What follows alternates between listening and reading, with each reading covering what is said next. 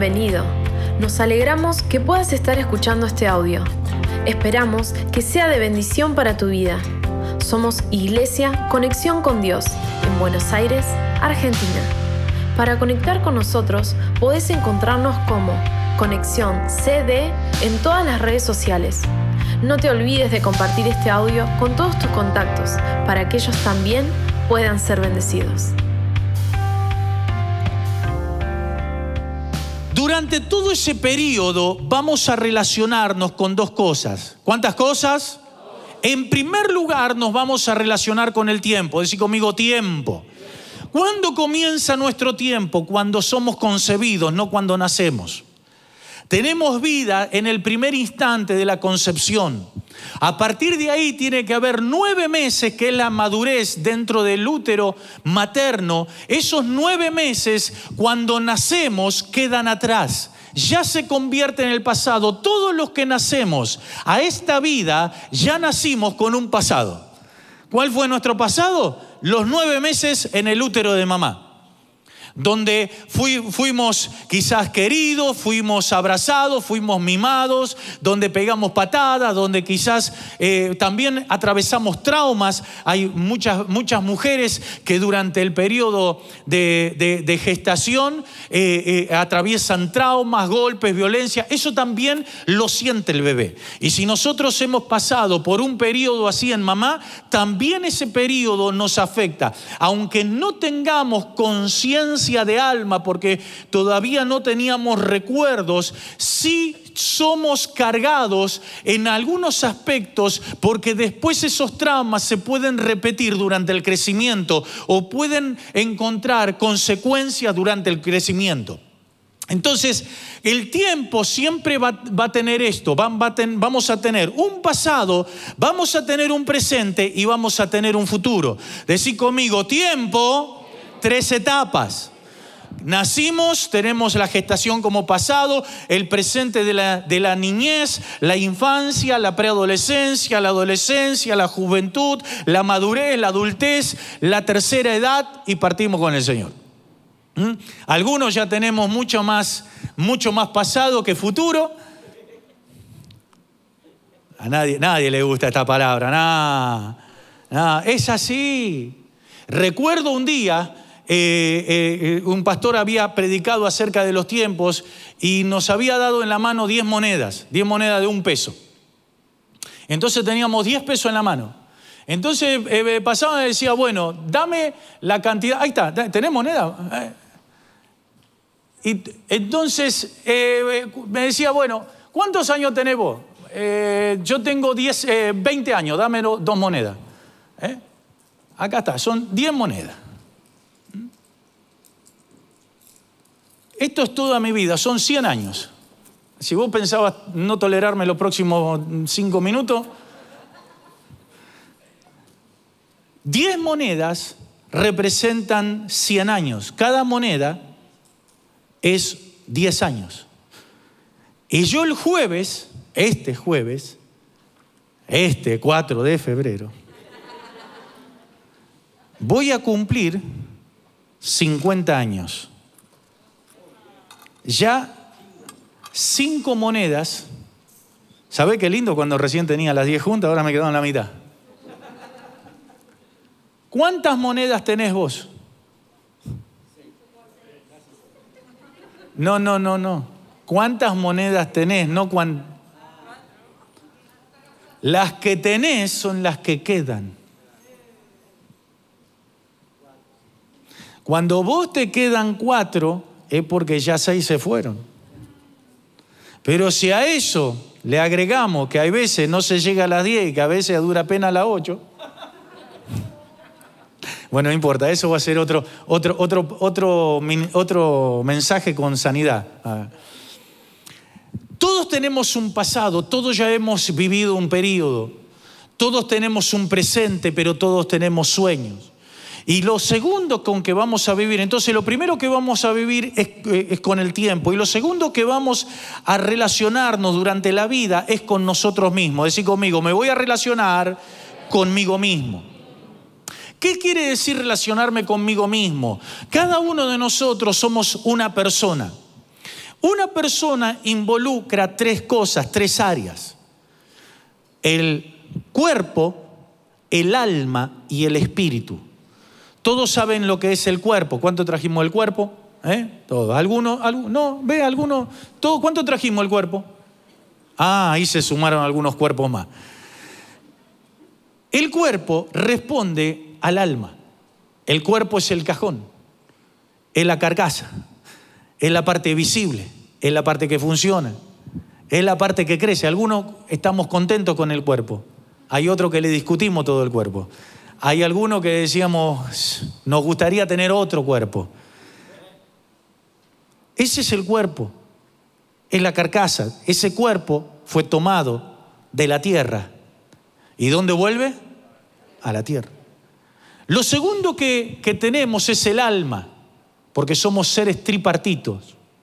El alma es nuestra parte de voluntad, nuestra parte de entendimiento. El alma es lo que aprendemos, lo que conocemos, lo que sabemos. El alma son los recuerdos, el alma es los sueños, el alma es todo lo que nos hace y nos convierte como personas. En el alma está nuestra identidad, en el alma están nuestros gustos, en el alma están nuestros aciertos y nuestros errores. Ese es nuestro alma, están nuestras decisiones. Pero lo tercero que tenemos es el espíritu. Y tenemos que aprender a relacionarnos con el cuerpo toda la vida, con el alma toda la vida y con el espíritu. ¿Qué es el espíritu? El espíritu es lo que le da sentido a la existencia, es lo que nos da vida. Ese espíritu es el soplo que una vez el hombre recibió en el Edén.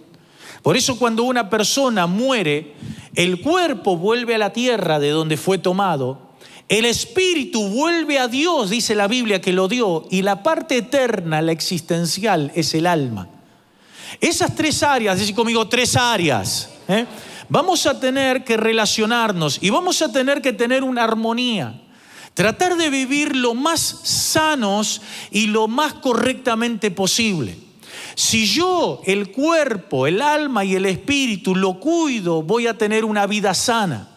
¿Cómo es tener una vida sana en el cuerpo? Alimentándonos correctamente. ¿Eh? ¿Cuánto nos gusta ahora, hoy, domingo a las doce y cuarto? El fueguito prendido, la mollejita, los chinchulines, los choricitos, uno amén, hay un argentino, ¿eh? amén, amén, amén. Ah. Viste que todas las comidas son ricas hasta que olés que alguien está haciendo asado. ¿Sí o no? Y vos decís, hijo de Dios, este está haciendo, y yo llego y tengo que comer. Entonces vos, pero tiene algo, tiene algo rico. ¿Qué más tiene? Grasa. Y no recortás la grasa y le metes sal. Y le mete, ah, rico, eh, pero sin sal no tiene gusto. ¿Cuántos son de agarrar el salero y salar sin haber siquiera probado la comida? Arrepiéntete, arrepiéntete, arrepiéntete, arrepiéntete, arrepiéntete. ¡Qué maña! El... Y después yo, ¡ay, qué joven partió! Llega al cielo y Dios le dice, ¿qué hace cacho acá? Me llamaste, Señor. No, vos viniste solo. Cuidar el cuerpo. Cuidar en lo que como. Cuidar la apariencia. Todo eso es bueno. Cuidar el cuerpo es bueno. Otra cosa es hacer un culto del cuerpo donde no vivimos para otra cosa que no sea el cuerpo. Tenemos que cuidarnos y, en los matrimonios ser atractivos, cuidarnos. Para que algunos se casan, bueno, ya me casé, listo, vení, gorda, métele, métele acá, acá, acá. No. No, porque después, voy a decir, dale, no pasa, bueno, ya está, ya estamos casados, estamos unidos para siempre. Eso es lo que se creía. Porque después el enemigo te va a poner un flaco que es distinto al gordo, o te va a poner una flaca que es distinta a la gorda. Y no lo digo en una manera peyorativa, lo digo en un modo que abramos los ojos. Y principalmente los matrimonios jóvenes, cuidémonos, seamos atractivos hasta el último día, que seamos bellos, que seamos atraíbles el uno al otro. ¿Se entiende esta parte? Ser sanos en el alma. ¿Qué es ser sano en el alma? Vivir en paz, vivir satisfechos, no tener cuentas pendientes. Hay personas que guardan cosas, guardan cosas, guardan cosas, guardan cosas. ¿Cómo está? Todo bien, todo bien, todo bien, todo bien. ¡Plum! Todo mal. ¿Qué pasó? Llega un momento que explotó. Nosotros tenemos que tener la capacidad de cuidar nuestro alma. Estos son tiempos, los otros días estaba hablando con una doctora y me decía, Daniel, son tiempos donde la peor pandemia no es la pandemia mundial, es la pandemia de la falta del tiempo, del correr, de las preocupaciones y de los problemas sin resolver que genera estrés y mata a las personas. Por eso tenemos que tener, el, estrés detona en el cuerpo, pero eh, eh, antes es un almacenar del alma.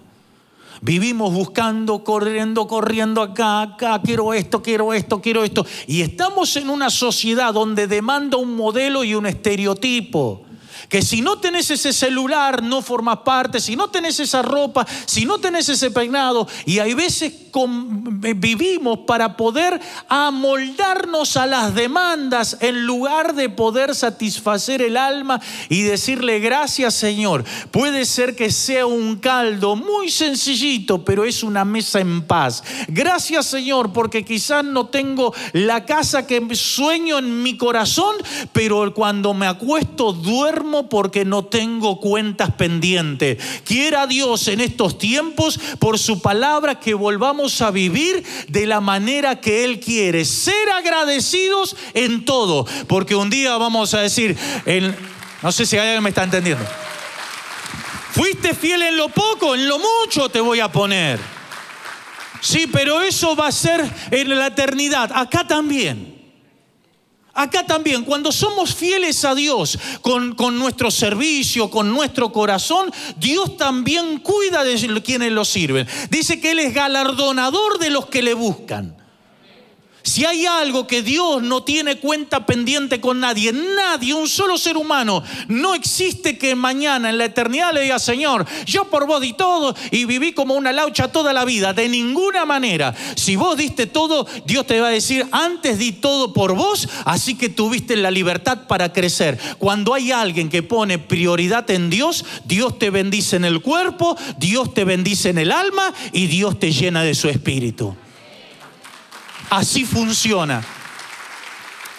Entonces, ser sano en el cuerpo es cuidarlo, ser sano en el alma es tener paz y vivir satisfecho, y ser sanos en el espíritu es vivir conectados a Dios. Pero ¿sabe cuánto es la conexión con Dios? 24 horas por día en el cronos y por la eternidad en el tiempo. No hay opción, no existe tal cosa que yo me conecto con Dios cuando vengo a la iglesia o cuando escucho la palabra. Estoy durmiendo, estoy conectado con Dios. Estoy bañándome, estoy conectado con Dios. Estoy saliendo para trabajar, estoy conectado con Dios. Estoy en el trabajo, estoy conectado con Dios. Tu conexión y mi conexión con Dios es ininterrumpible. Eso es lo que nosotros tenemos que buscar, que nada se corte que ninguna sorpresa, ninguna noticia, que ningún argumento, que nada que logre captar tu atención corte tu relación con Dios. Es decir, conmigo, saber relacionarme conmigo. Lo segundo es saber relacionarme con el tiempo. Y nosotros tenemos que aprender a, tener las, a hacer las paces con nuestro tiempo. Hay personas que viven todo eh, eh, eh, en el futuro. No importa lo que pasó, no importa lo que pasa, vamos para adelante, vamos para adelante, vamos para adelante. Entonces, son todo hiper positivos, todo para adelante, mañana, sí, mañana mejor, lo mejor es lo que viene, todo mañana, todo mañana, todo. No importa, hoy vivamos reventado, ayer no me digas nada, vamos para mañana. Hay otras personas que se abrazan solamente del presente. No me interesa lo que viene mañana, lo que pasó ayer y bueno, ¿qué le vamos a hacer? Vivamos la vida loca hoy. Y es una actitud donde no hay cuidado del presente. Es una actitud donde es un sistema que se quiere instaurar, donde, bueno, bueno, eh, toma todo lo que quieras hoy, viví todo, que, que, tu mujer no te da, bueno, salí con otra, vos salí con otro, haz lo que quieras, anda acá, anda allá, hagamos todo. Hoy es lo que vale. Y no hay un cuidado. Por eso muchas veces son maneras donde mañana bueno, recibimos la plata, gastemos, reventemos toda la plata. Y mañana que comemos, sé, Dios da, Dios. Entonces, vivir agarrado del futuro es malo. Vivir agarrado solamente del, del presente es malo. Pero hay otras personas que todo lo pasan por el ayer. Che, ¿viste esta nueva oportunidad? Sí, pero si te cuento lo que me pasó, yo no sé si filtran todo por el pasado, por el ayer.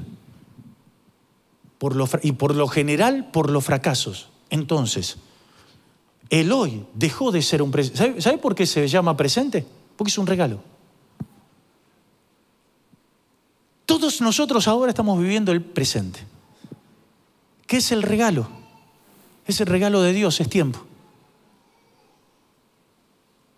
Entonces yo en mi presente, si yo sigo aferrado a mi pasado, no le doy valor al regalo de Dios de mi presente. Y en el presente, vos tenés que aprender a sanar, a relacionarte con tu presente para poder crecer.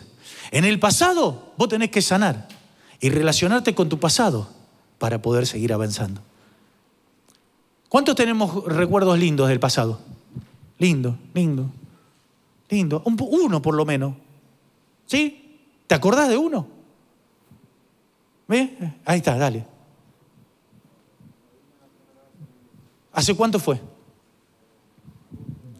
Agosto del año pasado, en plena cuarentena, pisó por primera vez la iglesia. Para él ya es pasado, pero ese agosto no se lo olvida nunca más. ¿Quién más tiene un pasado, algún recuerdo lindo? A ver, alguien con muchos años y que el recuerdo sea muy viejo. Vaya pensando de... ¿Vos cuál?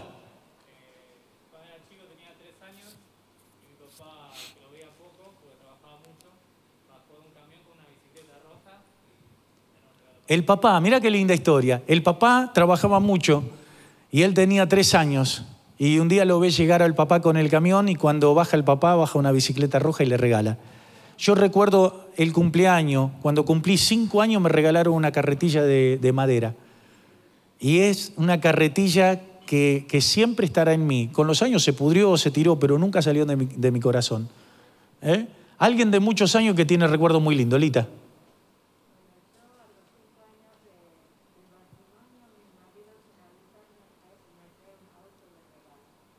¿Una qué? Muy lindo. A los cinco años, ¿dónde están los maridos? Escuchen este testimonio. ¿Cuántos, cuántos años tenés, Lita? Tiene 80 años, dice, pastor, a los cinco años mi marido se jugó. Cinco años de matrimonio y le trajo un auto de regalo. ¡Wow! ¡Muy bueno! Ese no era te amo, te amo, también te amo. Ah, no, porque alguno dice te amo. ¿Qué querés? ¿Una media? Todavía no se te rompió la otra, una. Ese te amo. Che, no estamos yendo a cualquier lado. La gente que nos está mirando dice, ¿queda dónde estamos?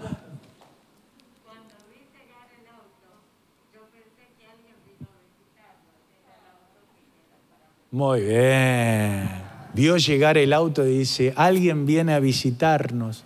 Y le dijeron, no, es tu auto. Motor tornado. Ah, ya estamos. ¿Te das cuenta? ¿Te das cuenta cómo tenemos recuerdos que son imborrables? Que son recuerdos lindos. Que son recuerdos que el auto ya pasó, ya no está más, pero el recuerdo siempre va a estar. Tenemos que aprender a tomarnos un tiempo y hacer ejercicio, relacionarnos con nuestro tiempo. Hay veces no nos dedicamos tiempo a nosotros. Yo el otro día me senté y miraba y, me acordaba cuando el lugar donde hoy está construida la casa era un terreno que todo el mundo me decía, ¿y esa porquería te compraste? ¿Se entiende? Entonces, ¿por qué? Porque lo miraban con lo que había, pero yo lo podía ver con lo que iba a venir. Entonces, a veces en el pasado tenemos cosas de las cuales tenemos que sentarnos. ¿Por qué? Porque quizás alguien no nos dio el valor, alguien no, y vos sí le diste el valor, y hay momentos lindos. ¿Y cómo, cómo, cómo es tu nombre? Héctor. Héctor podía decir, che, mi viejo nunca estuvo, laburó toda la vida, yo crecí sin mi viejo. Pero vos podés tener en ese lugar decir, mi viejo laburaba mucho, pero un día él bajó con una bicicleta y la verdad, esto me hizo bien al corazón, nunca más me voy a olvidar. ¿Se entiende? Decir conmigo, voy a relacionarme con mis recuerdos lindos, con cariño y amor. Ahora, ¿cuántos tenemos en el pasado momentos que nos queremos escapar, queremos arrancar esa página de nuestra historia? Absolutamente todos. Son un momento de dolor, un momento donde no queremos recordarlo, un momento donde nos han fallado, un momento donde nos hemos equivocado nosotros. Eso también es parte de nuestra historia.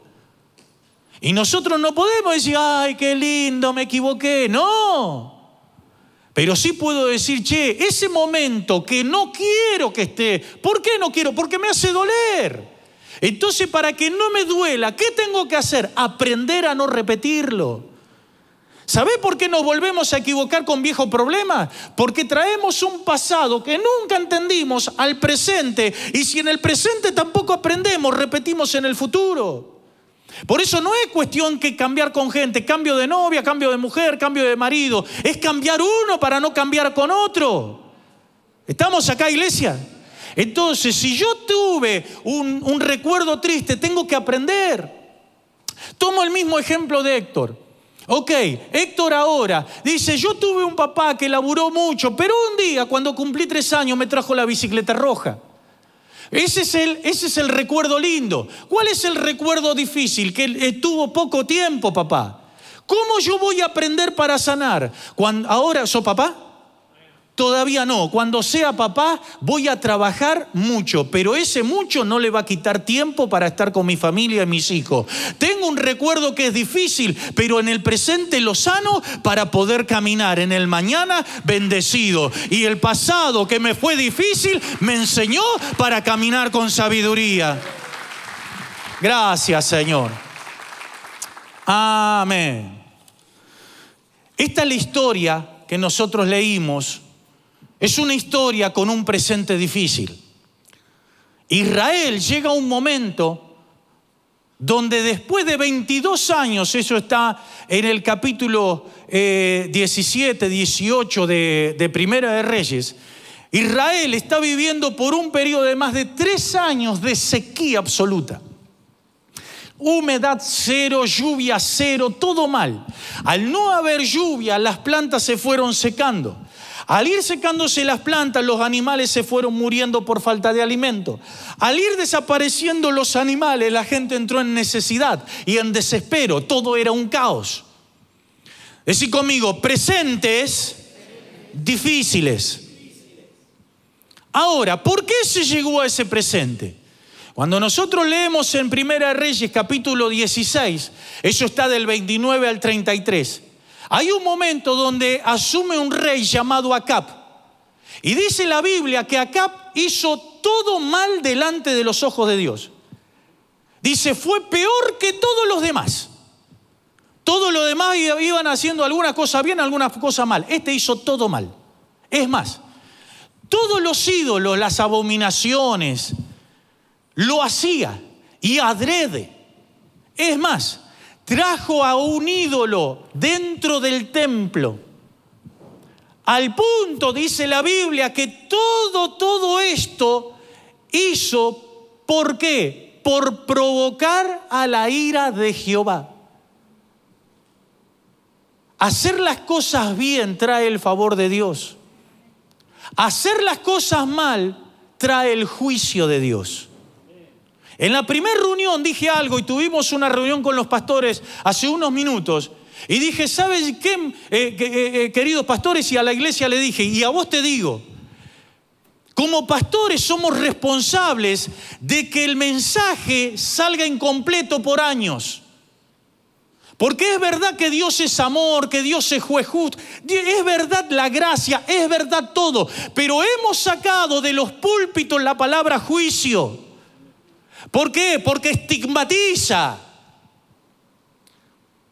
Es como ahora, no hables de esto porque estigmatiza. Señores, la verdad es la verdad siempre. Y si uno es un vago y yo le digo, ponete a laburar, no lo estoy estigmatizando, le estoy diciendo avivate porque vas a tener que comer y si no trabajas hoy, mañana vas a tener hambre. ¿Sí o no? En los púlpitos pasó eso. No hablemos del pecado, no hablemos, o hablemos más o menos por ahí, no hablemos del infierno, no hablemos que va a haber un infierno, que nos vamos a morir. Y entonces recortemos la Biblia, señores. Saquemos una parte, vivamos, vivamos, che, todo se puede, está todo bien, llenemos todo y vamos. La cuestión no es llenar con, con ignorantes de la fe. Gente que cree que está yendo al cielo y se está yendo al infierno porque nunca cambió su vida. Nadie dijo amén, gracias. Lo que nosotros tenemos que aprender es a vivir el Evangelio completo. Pablo en Hechos dijo, no he rehuido daros todo el consejo de Dios. Porque si yo te hablo gracia, amor, favor, gracia, amor, favor, ¿sabes cuál es de todo? Lleno. Ahora te digo juicio, juicio. Porque hemos aprendido mal. Y por aprender mal nos perdemos lo bueno. El juicio de Dios no es para condena y destrucción, es para corrección por amor. Y el juicio de Dios no es, Pastora María, así te dice el Señor, juicio, no. Eso nosotros le hemos puesto un poco de Hollywood a la Biblia. ¿Sabe por qué esta gente entró en juicio de Dios? ¿Por qué se le empezó a secar todo? Porque si hago las cosas bien, estoy bajo la cobertura de Él. Y todo lo que hago bajo su cobertura y bajo su bendición es para crecimiento, trae salud y lo puedo disfrutar. Si yo vivo fuera de la cobertura de Él, haciendo todo mal, no puedo pedir que me salga todo bien. Entonces, ¿qué hago? ¿Es el juicio de Dios o yo me atraigo el juicio solo? ¿Cuántos fuimos alguna vez confiados como estos días? Llévate para... ¿Viste? Viene tu, tu vieja. Llévate paraguas. No, mamá, no, dos gotas loca, no, no. Volves a la noche. Justo saliste del trabajo, todo el día no llovió, saliste del laburo. Llegaste a casa del colectivo, a la casa, cuadra y media, se largó sopa. Viste, te dije. ¿A cuánto nos pasó no llevar el paraguas y después empaparnos? ¿Y qué hicimos? Llegas a tu casa. Paraguas a ti te digo. ¿Dónde estuviste cuando más te necesites paraguas? Paraguas. Habla en tu nombre. Te llamé Paragua, parece, Paragua. ¿Por qué no te moviste de ahí, Paragua? ¿Sabías dónde estabas, Paragua? ¿Por qué no viniste? Te llegan a escuchar que decís así, chaleco de fuerza, y no salí. Y voy a estar de acuerdo. Así lo mismo pasa con la presencia de Dios. A veces nosotros optamos por dejar la presencia de Dios y no vivir bajo la presencia de Dios. Y cuando optamos dejar la presencia de Dios, el enemigo sabe que estamos desprovistos de protección. Por lo tanto, vamos a estar a merced de las consecuencias. No porque Dios nos condene, sino porque hemos decidido no vivir bajo su presencia. Eso es. Entonces Dios dice, ¿aprendiste? Volvé la próxima, llueve o no llueve, llévame. Y si hay una tormenta repentina, yo te voy a cuidar. La tormenta trata con el paraguas, no con quien lo porta. El enemigo tiene que tratar con Dios, no con vos. No, me sé si me están entendiendo. Sí, Señor. Entonces, ahora Dios va a preparar algo. Y ahora esta historia habla de una situación de Israel, pero también de qué pasaba con la palabra durante esa situación.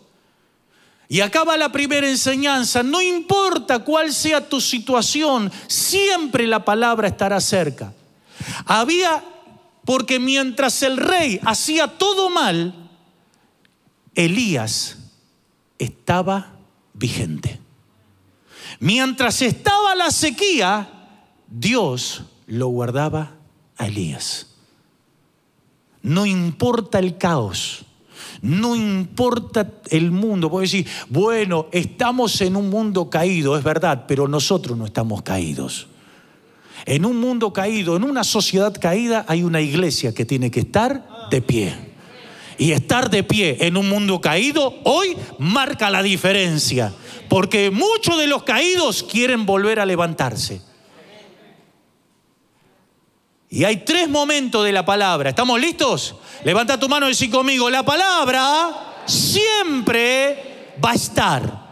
Va a estar a pesar de lo malo que se hizo. Acab dice que hizo lo malo delante de los ojos de Dios. Lo provocó a Dios, pero Elías estaba íntegro.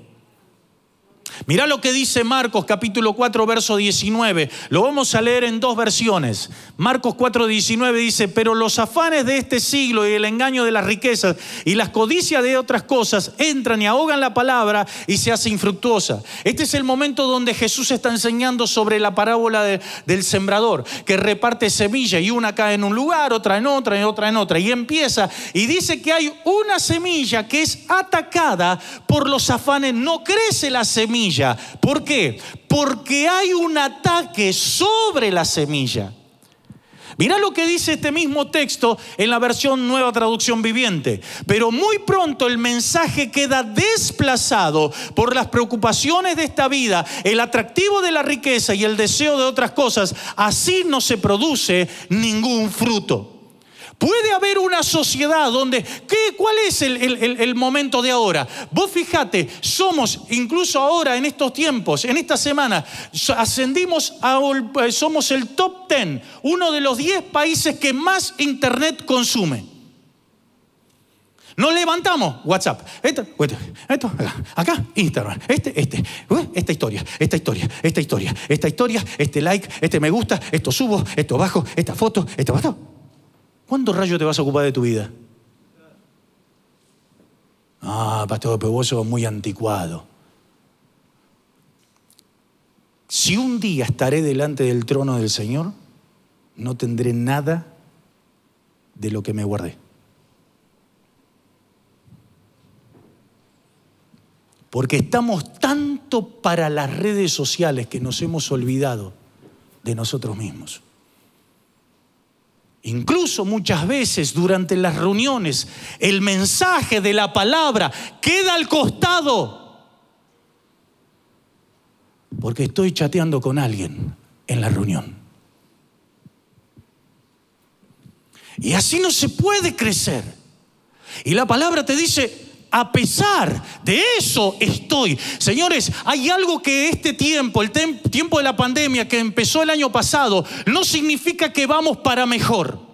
Significa que dentro de la gracia y la autoridad que Dios le da a la iglesia, tenemos este espacio para predicar la palabra, para santificar nuestras vidas, para prepararnos lo que viene.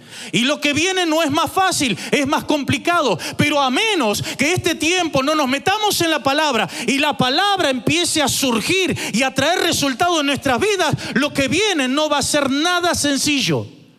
Lo único que te puede preparar a vos, a tu familia, a tus hijos, tu ministerio, tu llamado, es que en estos tiempos hagamos foco y digamos, Señor, gracias, porque un domingo como hoy, una menos cuarto, pude haber estado en muchos lugares, pero he pagado el precio, me ha costado llegar. Y esta palabra me está, Señor, gracias, porque estoy recibiendo una enseñanza donde cuando salga de este lugar, camine con fe, porque me dio tu palabra, camine con alegría, porque sé que me respalda y camine con esperanza porque sé que vas a hacer algo grande en mi vida.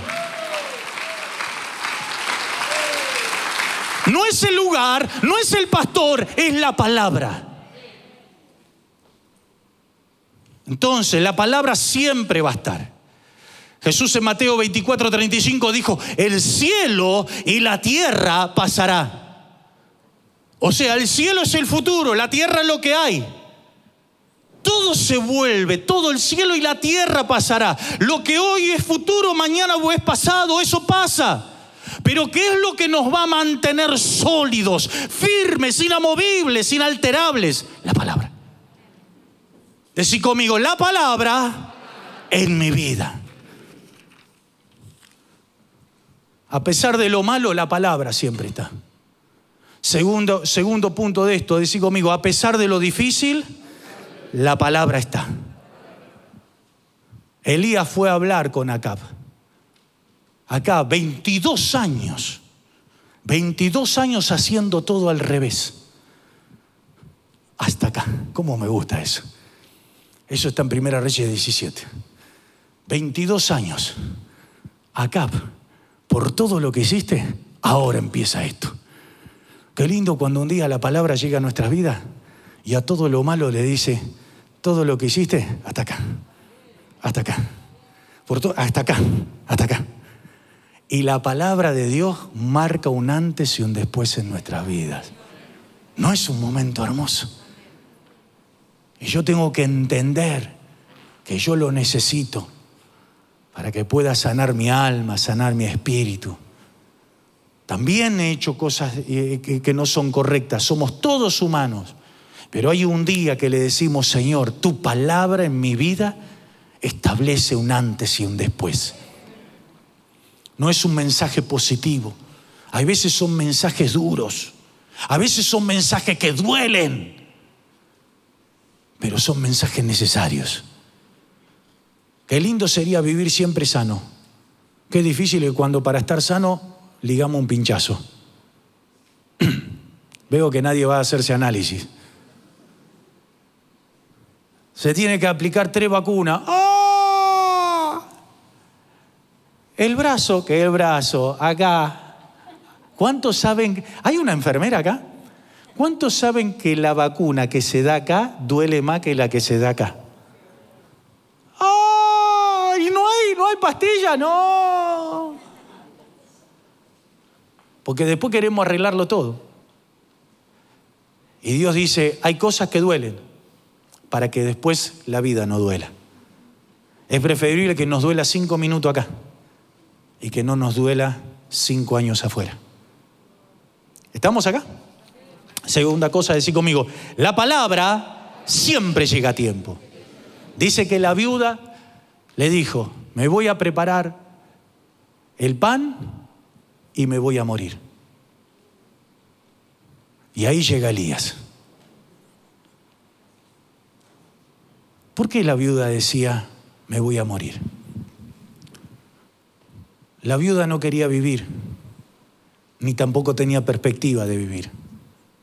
No tenía entusiasmo del hoy, tampoco tenía sueños del mañana, porque nunca pudo resolver su pasado. No sé bajo qué circunstancia enviudó esa mujer, pero demostrado está que no tenía fuerzas para vivir cada día, mucho menos cuando encima no puedo resolver, resolver lo propio, todavía el contexto se pone difícil. Hay veces que cargamos con historias sin resolver y los ataques están cada día. Hay veces que no podemos mirar en el ayer porque nunca lo resolvimos. No podemos mirar el hoy. ¿Qué me vas a venir a hablar del mañana? Esta mujer dijo, nos vamos a dejar morir. Decí conmigo, cuando no sano mi pasado, pongo en riesgo mi futuro. La viuda dijo, perdí a mi esposo ayer, hoy voy a perder a mi hijo. El hijo representa el futuro. Es muy difícil cuando no resolvemos nuestra vida en las espaldas, es muy difícil pensar que vamos... Podés soñar, pero los sueños siempre se van a postergar. Y cuando esta mujer dijo, me voy a morir, ahí la palabra entró en acción. Y me impactó esto, ¿sabes? Porque le dijo el, ¿cómo que te vas a morir? ¿Con todo lo que tenés? No tengo pan. Y que no tengas pan significa que no tenés más nada. Hice una lista de las cosas que tenía la viuda. La viuda dijo, no tengo pan.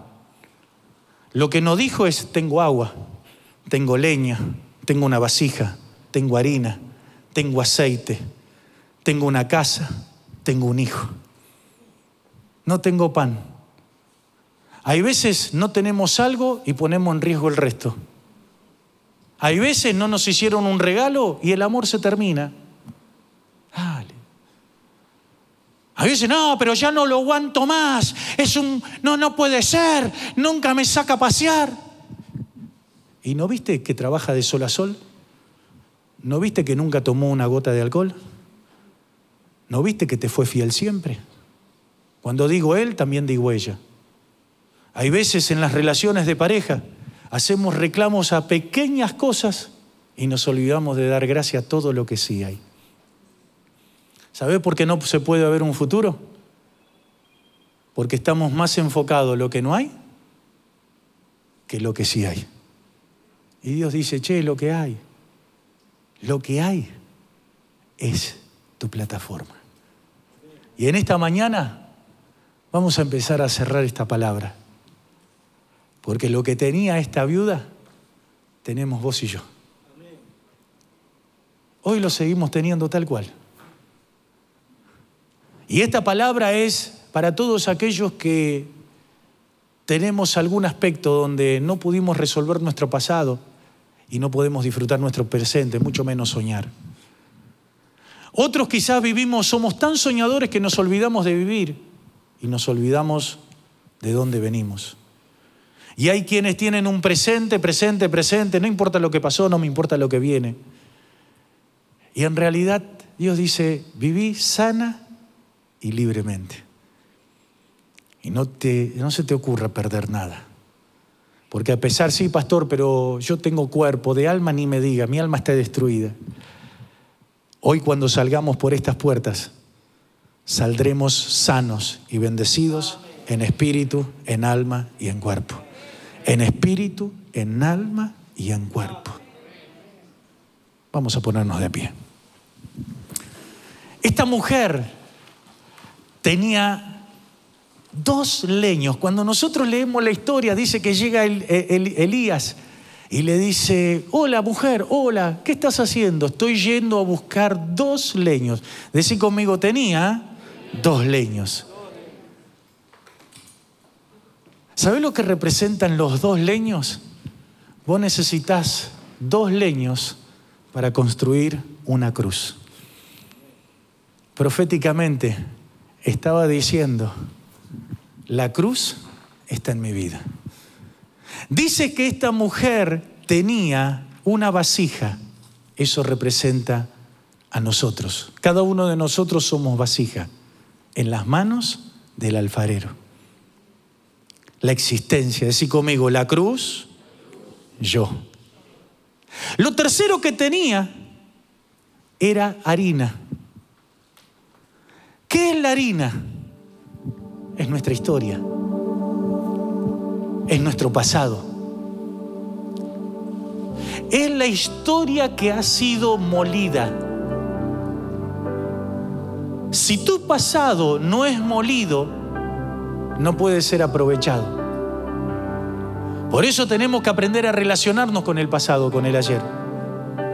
En el ayer tenemos cosas lindas, gracias Señor por las cosas lindas, recordarla con alegría. No todo fue malo del pasado.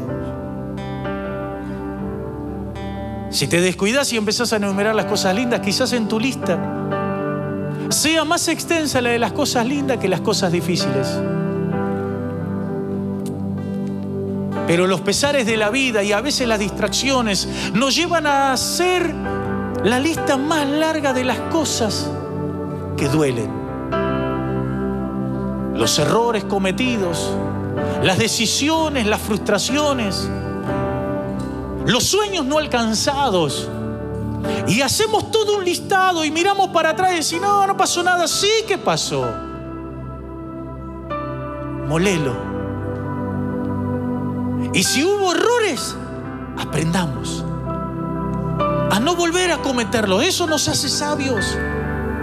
La harina significa haber procesado nuestro pasado, sea bueno o sea malo. Todos tenemos un pasado sin Dios y es un pasado malo.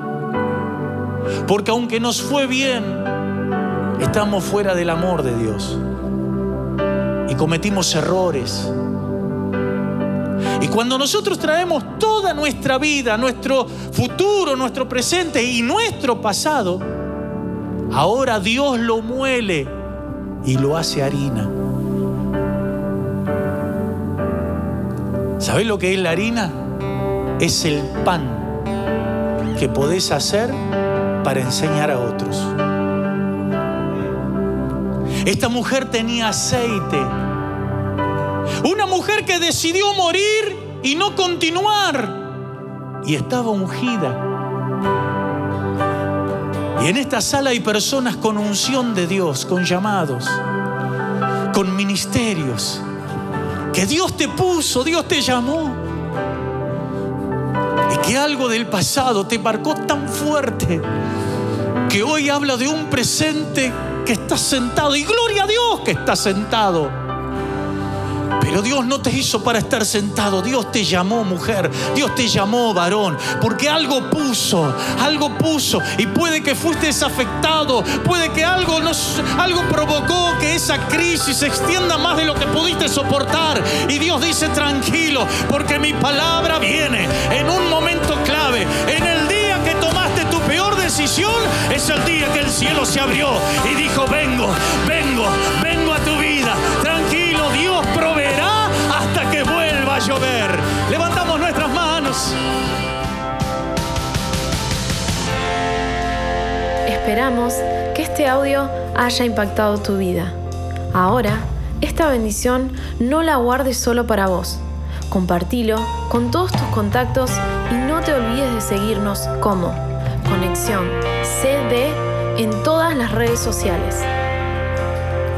Hasta pronto. Bendiciones.